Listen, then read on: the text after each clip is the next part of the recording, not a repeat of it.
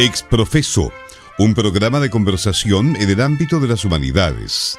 Con los profesores Juan Cid Hidalgo, Departamento de Español, Juan López Muñoz, Departamento de Filosofía, Pablo Martínez Fernández, Bachillerato en Humanidades.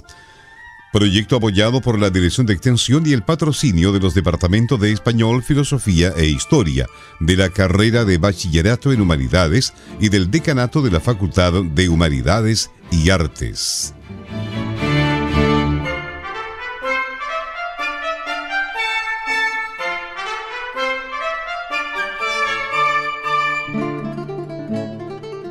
Buenas tardes, estimados auditores. Estamos acompañándoles desde Radio Universidad de Concepción, como es habitual los días martes a eso de las 20, en Exprofeso, un programa de la Facultad de Humanidades y Arte. En esta oportunidad, acompañado por mi amigo Pablo Martínez, profesor del Bachillerato en Humanidades. ¿Cómo estás, Pablo? Muy bien, buenas tardes. Juan López, quien les habla, también les saluda cordialmente. No nos acompañan en esta ocasión por compromisos laborales don Álvaro Escobar y por razones de salud don Juan Cid, a quien por supuesto le enviamos todo nuestro cariño para una pronta recuperación. Eh, bien, pues vayamos al, asunto que queremos proponerles como tema para el día de hoy.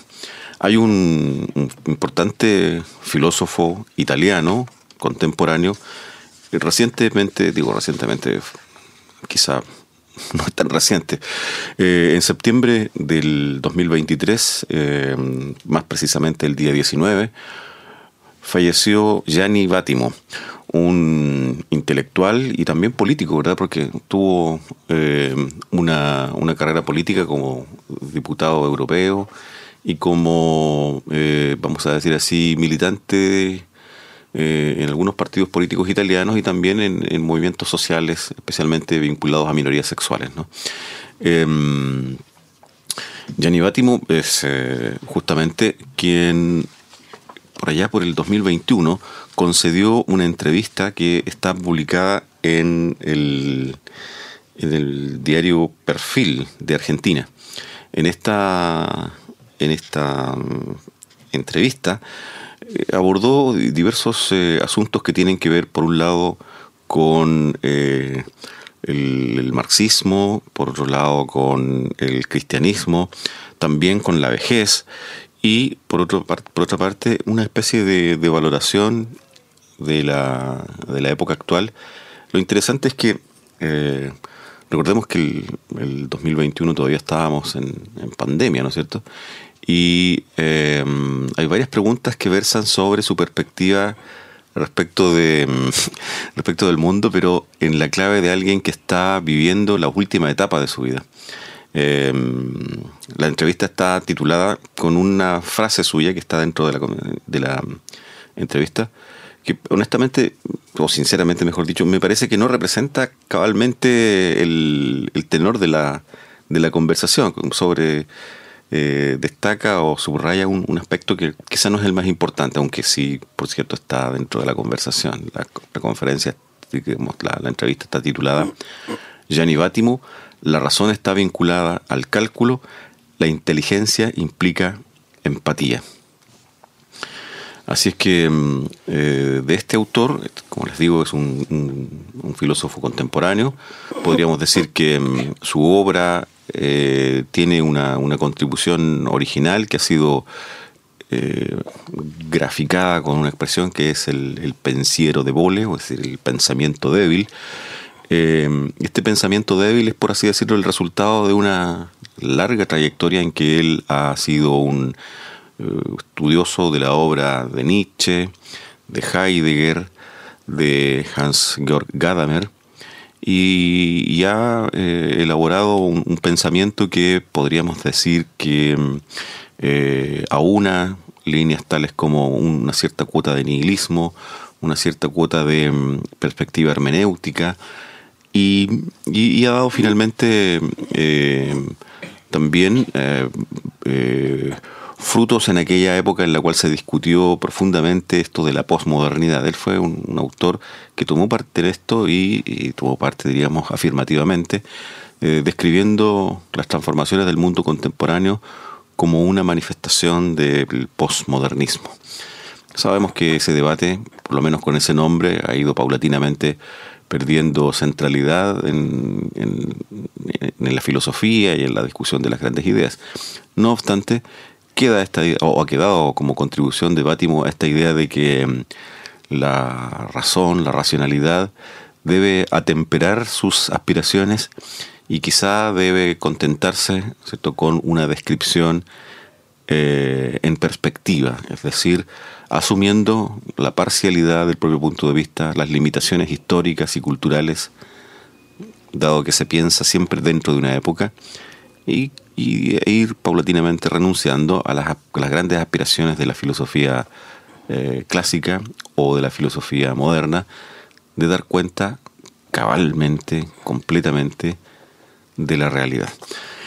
Es una, una aproximación un poquito general la que he hecho, pero es para ir presentando a nuestro autor, ¿no es cierto?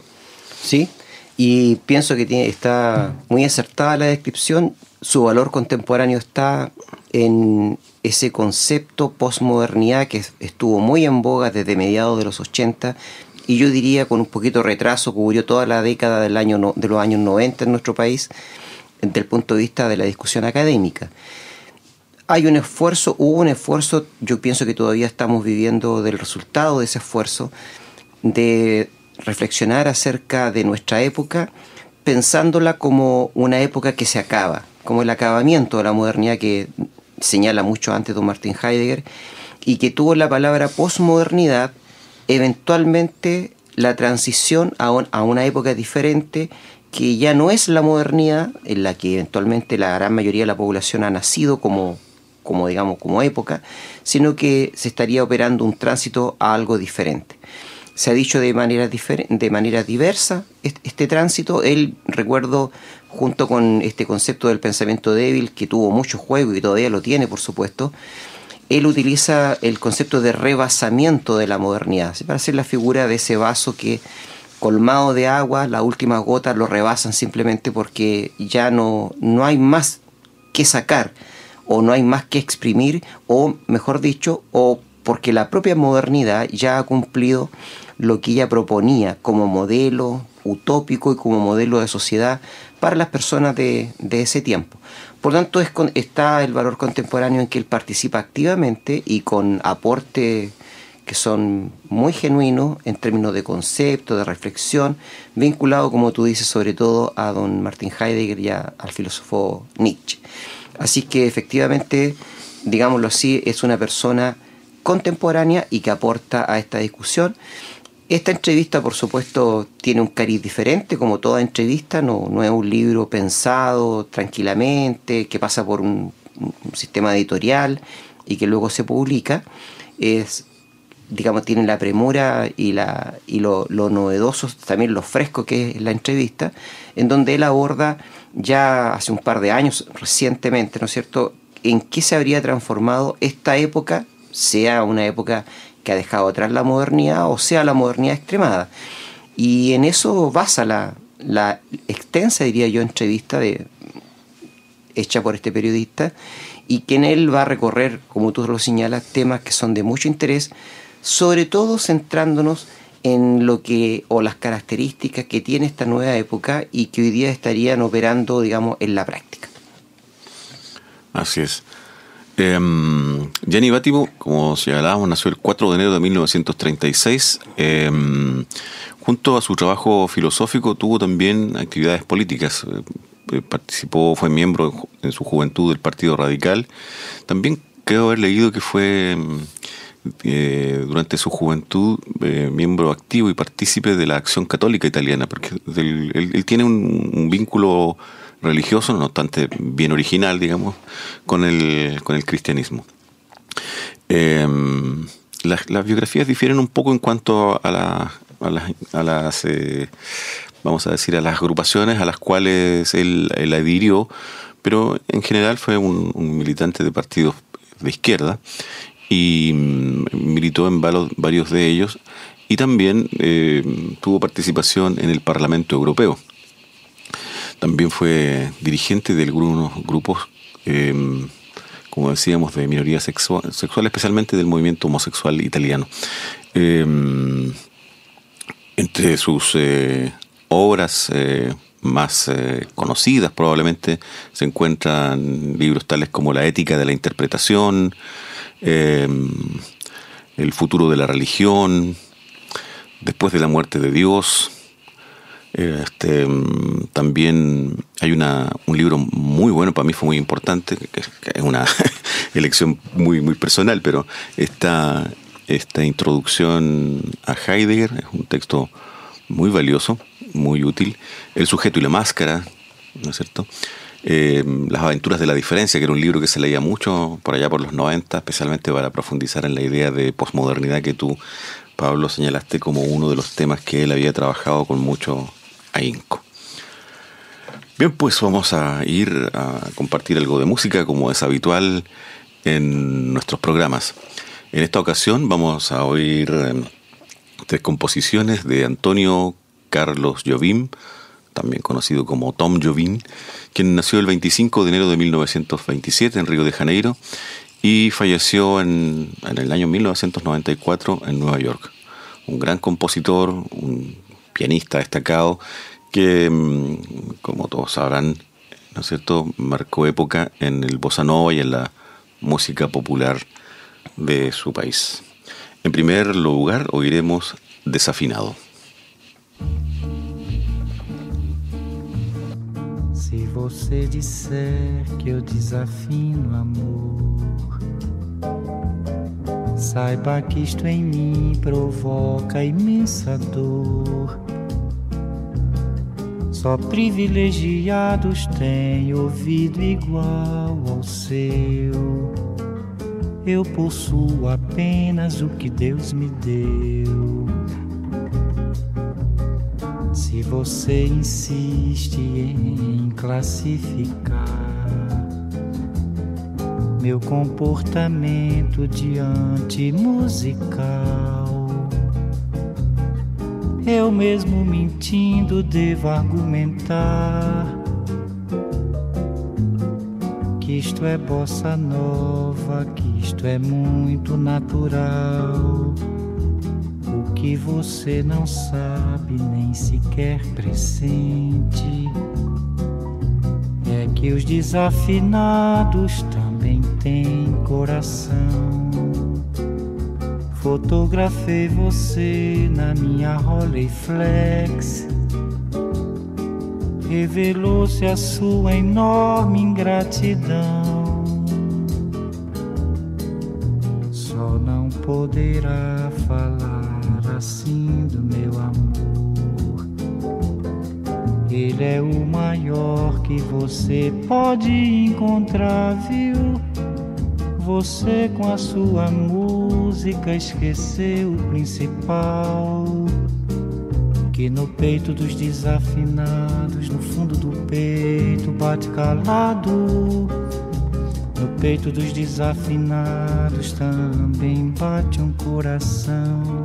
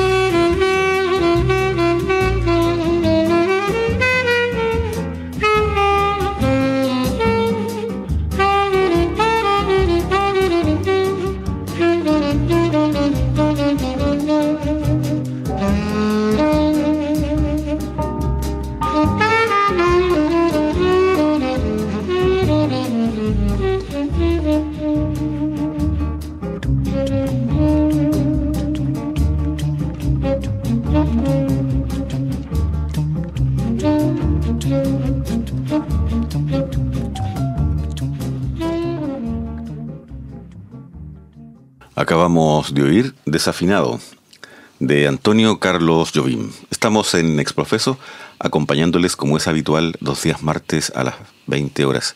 Y en esta ocasión en un, en un género menor, ¿no es cierto? Que es el género del comentario. Estamos eh, conversando acerca de una entrevista que fue publicada por allá por el año 2021 en la que... Mm, eh, el filósofo italiano Gianni Vattimo se refiere en una clave que creo que es importante volver a señalarlo, lo mencionó Pablo recién, eh, en una clave que no corresponde a una obra eh, reposada y, elaborada argumentalmente. en esta entrevista muestra, por así decirlo, un talante muy personal sobre asuntos tan fundamentales como la vejez, la muerte, lo que ha sido finalmente el destino eh, del marxismo, su propia versión, su propia perspectiva sobre, un, sobre, lo que es el cristianismo, un cristianismo postmetafísico, dice en algún momento. ¿No es verdad? Eh, ¿Qué te parece destacable a ti, Pablo, en primer lugar de esta entrevista? En primer lugar, el periodista le señala y le recuerda que sus últimos trabajos han sido desde una versión pesimista de la vida, que él reconoce, pero que dice, en una parte dice que en realidad era antes, y que ahora lo que espera es morir antes de que todo reviente, dice. O sea, ya es un pesimismo total, porque parece tener la convicción de que el mundo se va por el despeñadero y que eventualmente hay poca posibilidad de contener esta caída libre, digámoslo así, que tendría el mundo, sobre todo el mundo euroamericano, digámoslo así, porque él tiene expectativa y esperanza en algo que ocurre en América Latina, sobre todo. Él dice una frase que yo pienso que es clave de ese pesimismo que se avecina de lo que viene, digámoslo así, cuando él dice, tendemos hacia una sociedad controlada, hiperorganizada en cuanto a las relaciones de poder y dominada por unos pocos. Es decir, eh, digámoslo así, tal vez no es nada tan novedoso, porque esto ya se está argumentando hace tiempo que vivimos en sistemas sociales que tienen estas características. Él muestra acá su raigambre marxista, también cristiana, pero sobre todo marxista, pero que hoy día lo, lo señala como una constatación en los hechos. Es decir, más adelante él considera que hay una especie de fracaso casi catastrófico del sistema capitalista liberal sobre todo por las cuotas de desigualdad que han emanado de él. Él se sorprende que estamos en pandemia y los ricos, que son unos pocos, son cada vez más ricos y hay mayor desigualdad con respecto al resto de la población, digamos, que no tendría la posibilidad o que no tiene la posibilidad derechamente de alcanzar esas cuotas de, utilidades, de dinero, de ganancia, de, fortuna, digámoslo así.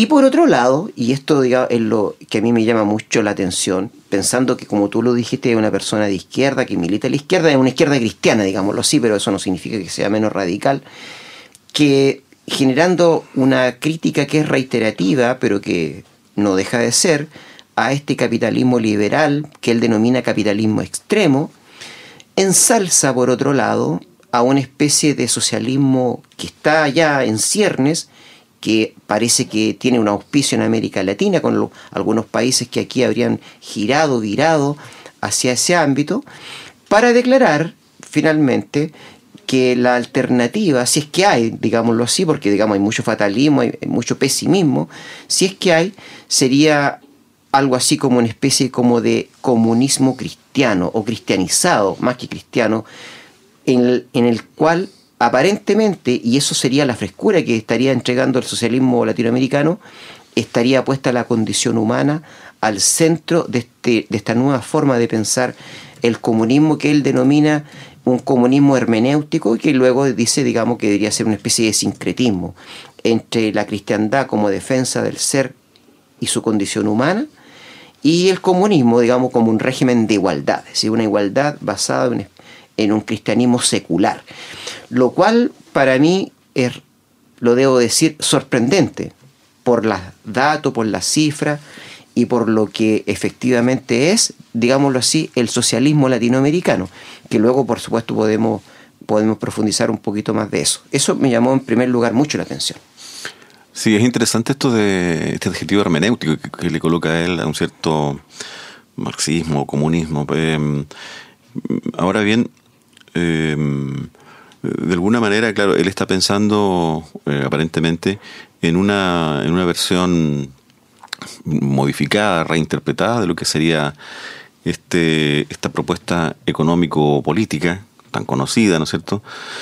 Em, porque eh, más bien parece colocar en esta en esa opción una aspiración de índole moral o ética em, por una, una suerte de, oposición suya muy fuerte a lo que se a lo que se suele llamar a secas capitalismo sin que se describa con, mucha precisión de qué se trata esto último eh, Sabes que hay algo que, pasa frecuentemente con, los filósofos y es que cuando intervienen en política suelen, suelen equivocarse.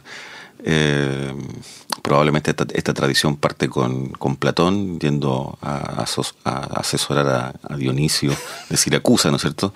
Donde termina enemistado con él y luego es vendido como esclavo, según dice la tradición. Entonces los, tuvieron que rescatarlo para poder eh, recuperarlo.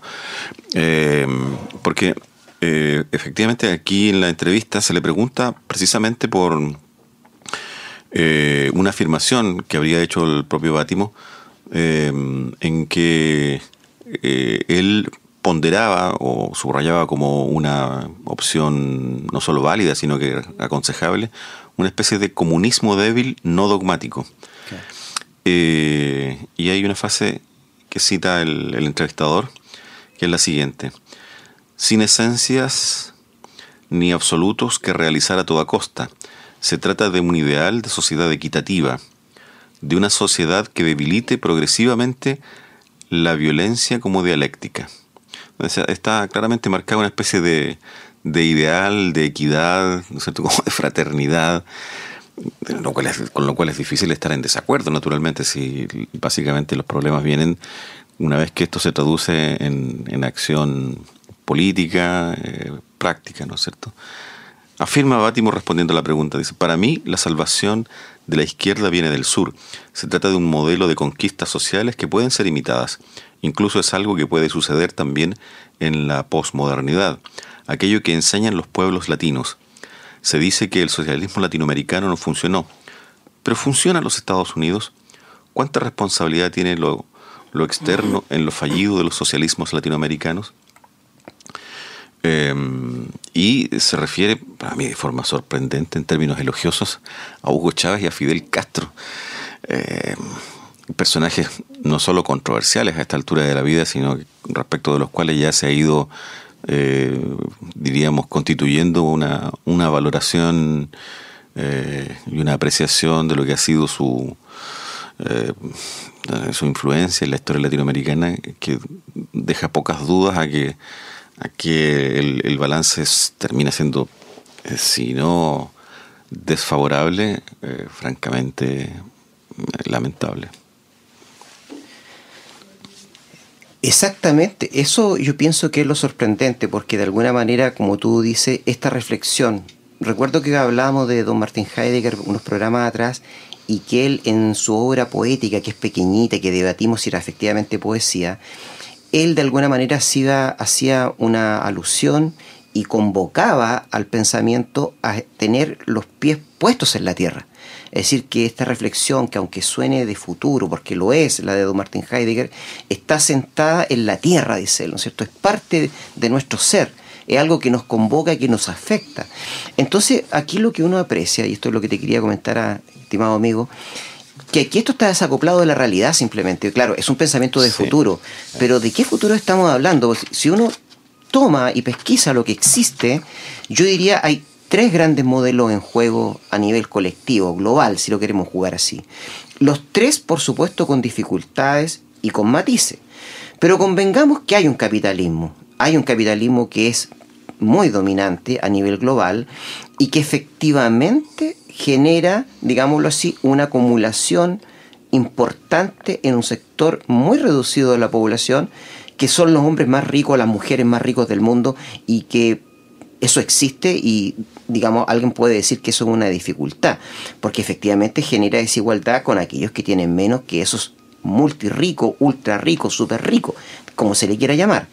Pero la diferencia es que el capitalismo es un régimen de libertad, donde por supuesto la igualdad es una consecuencia de esa libertad, que es lo que se trabaja socialmente, digámoslo así.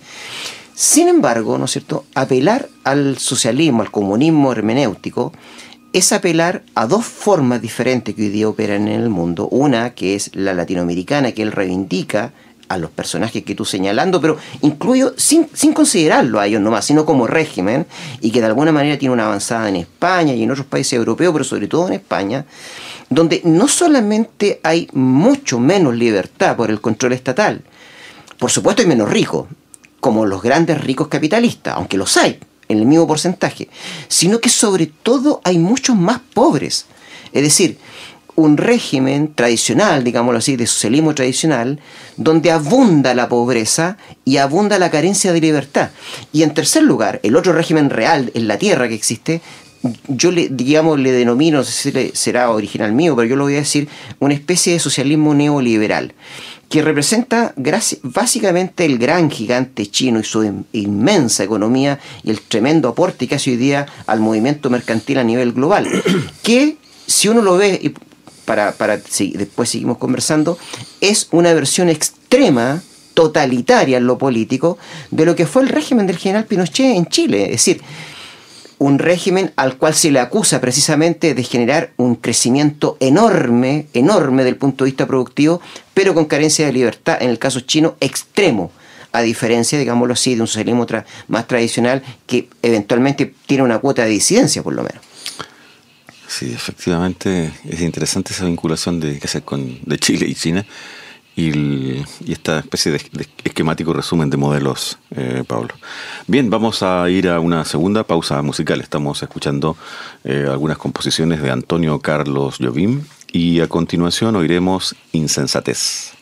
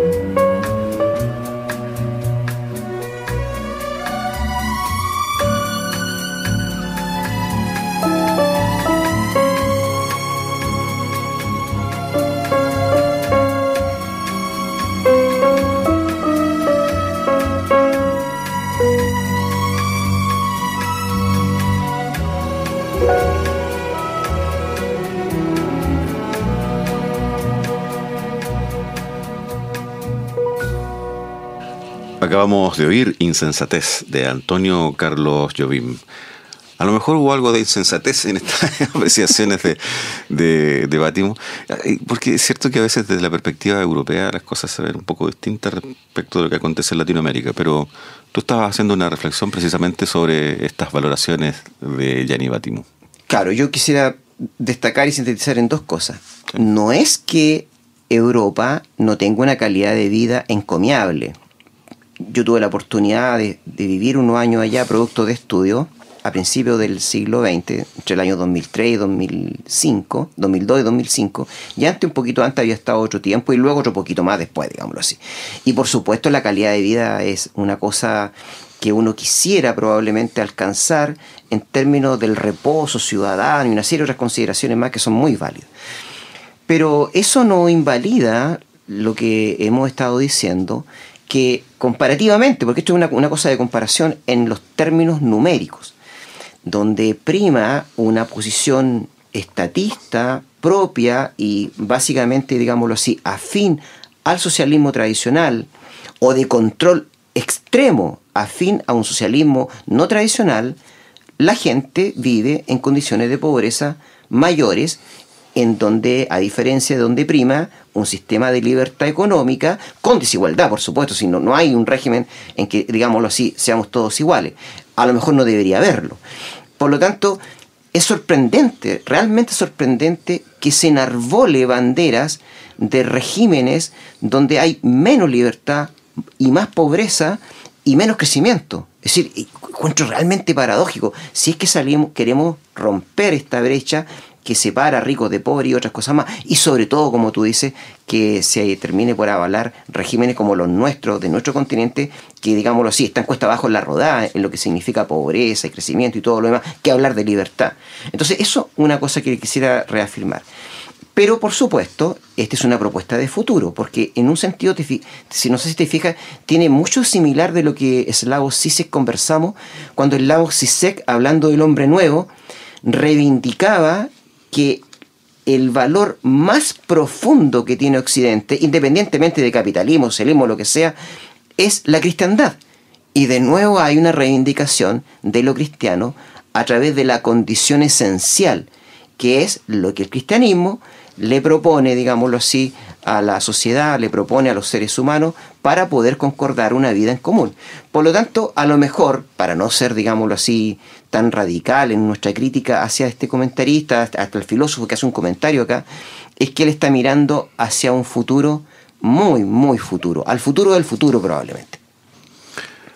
Sí, es curioso un detalle y a mí me parece que em, en algunos casos, bueno, en acaso lo podemos, especular un poco, pero eh, la falta de un conocimiento más eh, eh, acabado de, de, lo que significa, puede, puede sonar un poco reduccionista, pero no se trata solo de actividad económica, sino que se trata de la comprensión de lo social asociado a, a las libertades económicas me parece que es una falencia importante en algunos intelectuales. Creo que en este caso em, eh, eso es más o menos claro porque al, final uno queda con la impresión de que este em, comunismo hermenéutico del cual está hablando Bátimo recupera una, una significación del, término comunismo que es, tan eh, amplio que casi que podría incluir perfectamente el, comunismo de los primeros cristianos, estos que ponían todo en común y eh, se cuidaban como una comunidad eh, muy unida, ¿no es cierto? El, signo era de que para los, para los que estaban fuera del grupo era muy llamativo el, amor con el que se cuidaban unos a otros. Es decir, claro, está, está recuperando aparentemente un, sentido del, término que no digo que, que alcance a ser una redefinición, pero lo parece, parece abordarlo con una perspectiva que pasa por alto que cuando hablamos de, este modelo económico y político estamos hablando de algo bien concreto, que conocemos perfectamente a través de la historia de Occidente, con sus eh, luces en algunos aspectos y sus innumerables y monstruosas sombras, ¿no es cierto? Por lo cual, em, me parece a mí que, eh, que hay esta especie de... Mm, eh, de, de, error tan común en los filósofos de este, pasar por alto las determinaciones eh, concretas e históricas o los fenómenos, vamos a decir concretamente, sociales y económicos, que no los podemos soslayar. Eh, no digo que, haya ninguna clase de determinismo, hay, que al contrario, digo hay que estar, hay que estar atento a ellos. ¿no es cierto? Exacto. Eh, de hecho, hay incluso una alusión a los gobiernos de Argentina que también es algo elogiosa. Entonces, eh, en estos días donde estamos impresionados todavía por los resultados de las elecciones en Argentina, muestran de alguna manera eh, el, grado de distanciamiento o esta perspectiva tan, tan peculiar que tiene Batimo sobre este fenómeno. Y sin que nosotros queramos decir que en el capitalismo, en sus diversos matices, exista cohesión social absoluta, no, no, o que vuelen blancas palomas. No, no. O sea, hay innumerables problemas, algunos muy profundos, vinculados con la corrupción, con el egoísmo y con una serie de sinsabores que tienen estos regímenes. Pero cuando se compara, ahí están los datos y ¿no es cierto? Podemos tener nuestras interpretaciones, como decía un, político, pero ahí están los datos. Así es. Y fíjate tú que, si, ya que estamos en la parte crítica de la entrevista, hay otro detalle que a mí me parece muy importante. Eh, hace algunos años, eh, y esto ustedes lo, pueden pesquisar porque en la red hay bastante información, eh, apareció un, un, texto de un filósofo francés, Guy Sorman, quien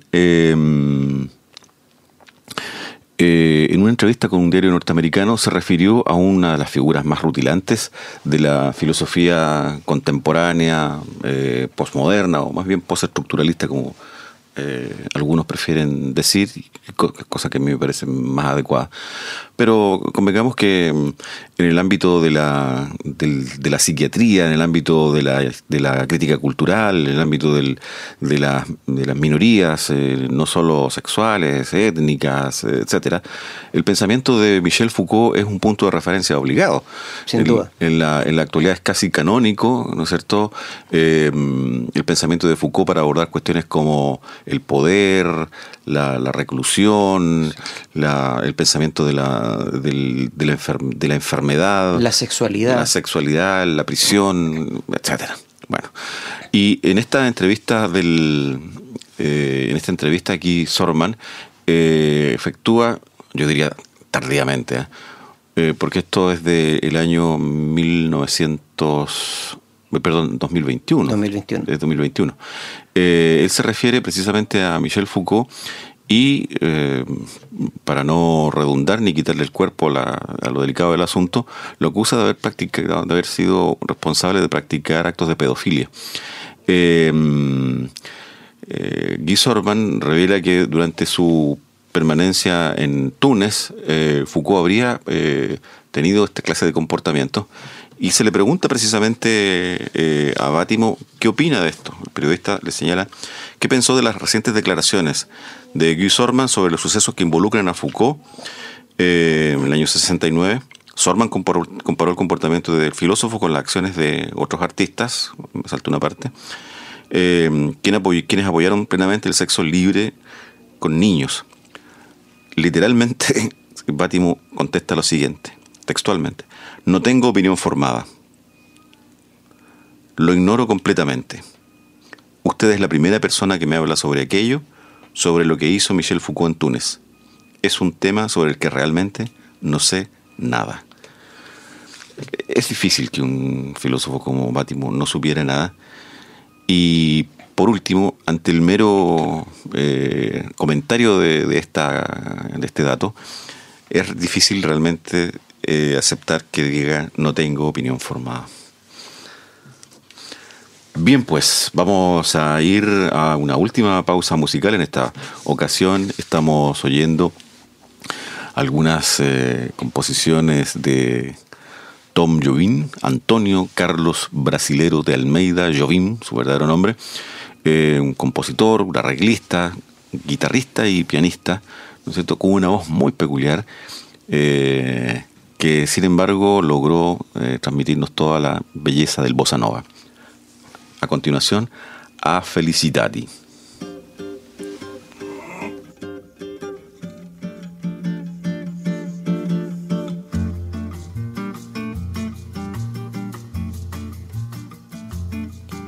tristeza não tem fim.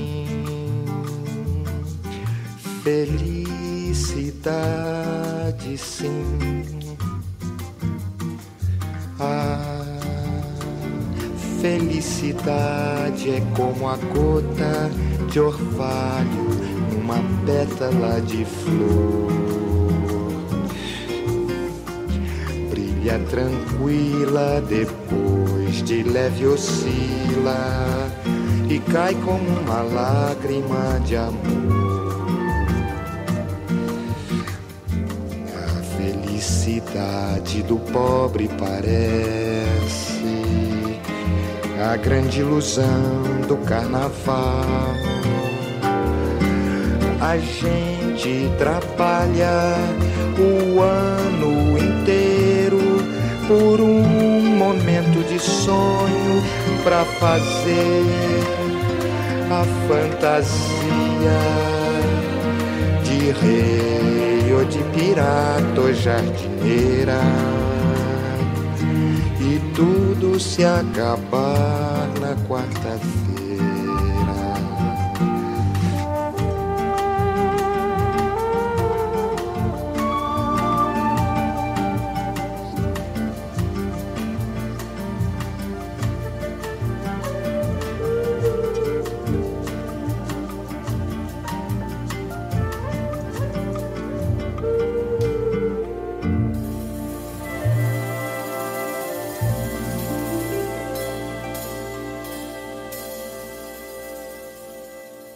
Acabamos de oír a Felicitati, una composición de Antonio Carlos Jobim. Ya nos vamos acercando a, las fiestas de fin de año, así es que un poco de bossa nova a lo mejor nos trae algo de algo de, alegría, aunque las versiones de hoy no han sido especialmente, digamos, rítmicas o pero sin embargo el, el bossa nova siempre trae un cierto confort al alma, una cierta alegría de vivir.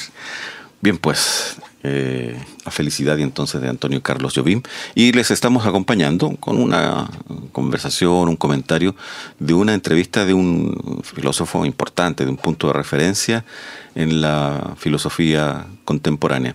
Algunos gustan decir filosofía continental, cosa que del todo no la comparto, para referirse a los grandes movimientos filosóficos que no son aquellos que están relacionados con especialmente con con la lógica, con la filosofía analítica, con, con la discusión sobre eh, la filosofía del lenguaje o de la mente, sino que a, la, aquellas tradiciones que se aproximan más bien al existencialismo, al pensamiento de Heidegger, ¿verdad? A la metafísica. Y dentro de esta clasificación, eh, justamente, Bátimo es un pensador importante, es un pensador de referencia, porque por un lado él tiene una, una carrera muy eh, abundante como eh, un estudioso de la obra de otros autores, sí. cuyos libros permiten realmente estudiar a Heidegger, estudiar a Batin, perdón, estudiar a Nietzsche, por ejemplo, son muy valiosos. Muy pedagógico, además. Sí, muy, muy claro, muy, en, muy claro. En, en, en, la presentación de problemas que son eh, complejos en estos sí. autores. Y por otro lado tiene una reflexión propia que justamente va eh, por esta línea de proponer un, una, forma de racionalidad, ¿no es cierto?, que eh, es no dogmática, que no busca una, una, explicación cabal y total de lo real, sino que paulatinamente va limitándose a una perspectiva o a una, a una interpretación. Porque convengamos que el acto de interpretar siempre está mediado por la propia circunstancia, es decir, eh, si nosotros leemos una obra de arte, qué, sé yo, del, del, de la antigüedad o, o, del siglo XIX, lo hacemos inevitablemente a partir de la experiencia presente. Esa misma perspectiva, él justamente la aplica en un, en un libro suyo que, que, es interesante, que incluso se puede conseguir en la red que se llama Comunismo Hermenéutico, sí. ¿no es cierto? Para eh, aplicarle esta, esta cualidad, esta especie de limitación frente al dogmatismo, a, la, su versión del comunismo que, digamos que bastante sui. Y lo que tú dijiste también es sorprendente porque, disculpen, eh, convengamos que de Michel Foucault el radicalismo que él expresa, en este caso de defender el sexo entre niño y adulto, digámoslo así, no es tan extraño ni extravagante en un, en un autor como don Michel Foucault, que a nosotros, por supuesto, no, nos ha fascinado y, y ha acompañado nuestro propio camino intelectual y académico, digámoslo así también. Ciertamente. Porque recuerdo que en una conversación, en un texto que tiene acerca del poder, en que él conversa con una especie como de organización pro-maoísta francesa, por supuesto, ¿no es cierto? Mao- maoísmo francés, Sí. en el cual los maoístas le espetaban que él no pensara en generar tribunales populares para juzgar de inmediato, ¿no es cierto?, a los culpables de- del estado de cosas, una vez que triunfara la revolución, porque don Michel Foucault pensaba que en, antes de formar tribunales populares, que era una forma institucional, institucionalizada, de alguna manera de hacer violencia, al estilo Rousseau, primero había que barrer, dijo así, primero que había que dejar que las pasiones fluyeran, es decir, en definitiva estaba convocando a una etapa menos racional, digámoslo así, porque es menos institucional, que el propio periodo conocido como del terror francés, en donde se instituyó una especie de tribunal popular para cortarle la cabeza, digamos, y rodar muchas cabezas. Entonces, no es extraño, digo yo, que don Michel Foucault, en su postura radical, señale cuestiones como esta. Lo increíble es que él no tenga nada que decir. Si eso es lo raro, que él no tenga nada que decir acerca de esto. ¿Por qué? Porque en su versión este de este comunismo buena onda, digámoslo así, lleno de amor, de, amor, de usa otra palabra aparte de amor, que es caridad, digamos, en, el sentido también de lo querido, de lo amado, una especie de comunismo de futuro, digámoslo así, en ese comunismo del futuro, él no, no tendría ninguna opinión sobre lo que tiene que ver con las relaciones sexuales entre niños y adultos. O el comunismo del futuro será tan amoroso que esto va a estar permitido, como hay, digámoslo así, incentivo en algunas sociedades de que esto sea así. Entonces, aquí yo creo que hay una contradicción. Nosotros hemos sido particularmente críticos, tal vez hoy día, pero porque hay una contradicción en intelectuales que provienen, digamos, en este caso, de, de este lado, digamos, de la política, con lo que luego son las realizaciones sociales y cómo éstas funcionan. Porque tú puedes implementar una cuestión así, luego cómo funciona. De hecho, tan sorprendente como esto, pero ahora lo pienso, no es tanto, que él dice, por ejemplo, que la consigna de que hay que causar revuelo, que hay que causar lío, que la ha, la ha, digamos, vuelto popular el actual Papa, digámoslo así, al cual él considera que es un comunista que es un papa comunista, solo que del comunismo por venir. Digo, esto no es tan extraño porque el mismo Javier Milei ha dicho, ¿no es cierto?, que el papa efectivamente es un comunista, digamos, un comunista de hecho y derecho, digamos, de hecho y derecho. Entonces, esto es realmente sorprendente, digámoslo así, que a lo mejor nuestra mirada no, no es la mirada de largo, larguísimo plazo como se ve acá, porque en el fondo cuando uno dice, bueno, pero ¿qué es lo que buscan toda esta ideología, todos estos proyectos? Bueno, buscan que la gente sea feliz. ¿Quién podría estar en contra de eso? Pero de esta manera, eso es lo que a mí me realmente me llamó mucho la atención de proponer alternativas que en la realidad, en la Tierra, como dice Martin Heidegger, no funcionan. Y en segundo lugar, no opinar de algunos sucesos que son al menos controversiales, como digámoslo así, hemos dicho el sexo entre niños y adultos. Sí, además que parece una, negación, y ustedes recordarán que hay una frase famosa, no nos vamos a referir a la persona que la profirió, pero esto de que eh, ante algunas acusaciones graves, ¿no es cierto? Me refiero a la, historia reciente de Chile.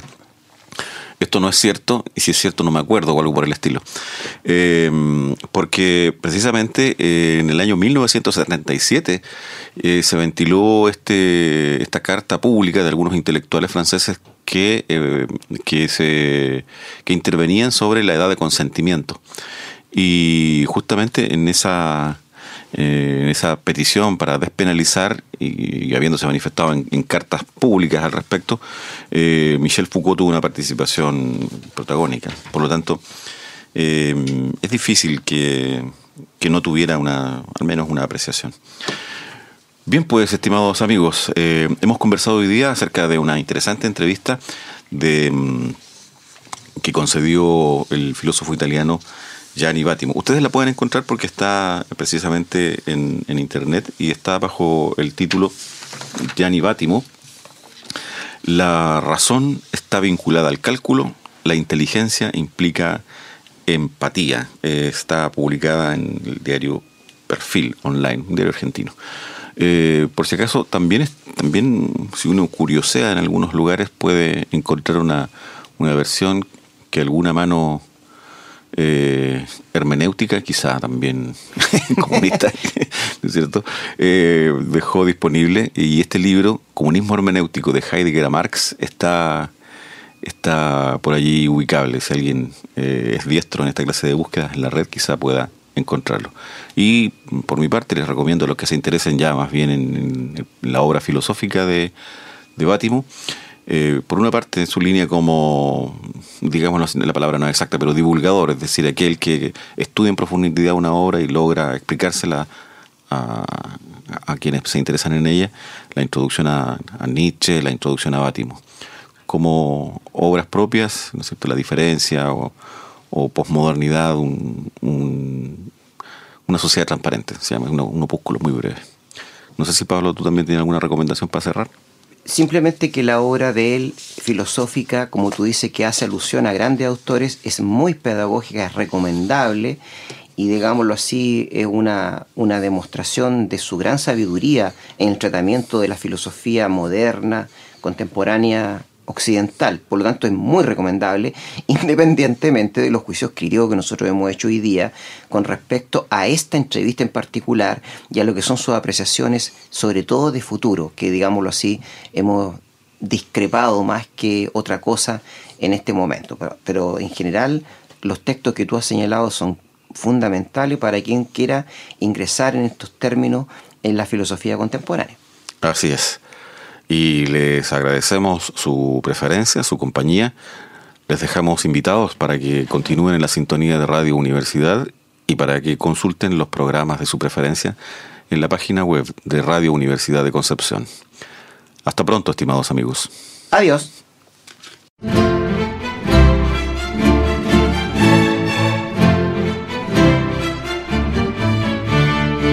Exprofeso un programa de conversación en el ámbito de las humanidades, con los profesores Juan Cid Hidalgo, Departamento de Español, Juan López Muñoz, Departamento de Filosofía, Pablo Martínez Fernández, Bachillerato en Humanidades. Proyecto apoyado por la Dirección de Extensión y el patrocinio de los Departamentos de Español, Filosofía e Historia, de la carrera de Bachillerato en Humanidades y del Decanato de la Facultad de Humanidades y Artes.